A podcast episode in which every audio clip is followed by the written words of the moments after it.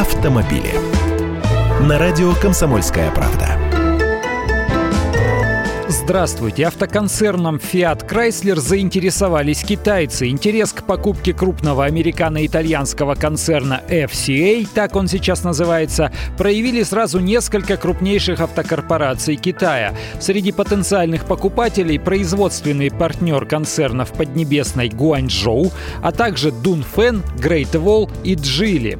Руководство Fiat Chrysler рассматривает возможность продажи концерна тому из крупнейших автопроизводителей Поднебесной, который предложит подходящую сумму. Приобретение этого концерна может коснуться не всех входящих в него марок, а лишь Fiat, Chrysler, Jeep, Dodge и марки Ram, но не должно затронуть итальянские бренды Ferrari, Maserati и Alfa Romeo поглощение и скупка брендов – это уже сложившаяся китайская политика по интеграции в мировой автопром. Если не получается быстро выстроить свой мощный бренд с мировым именем и вывести его на ведущие рынки, то можно купить готовый западный, заодно и получить доступ как к рынкам, так и к передовым технологиям. Шведская Volvo уже принадлежит китайской Geely, и это стало стимулом к появлению новой модельной линейки. Крупным акционером Peugeot и Citroën с недавних пор является Дунфен.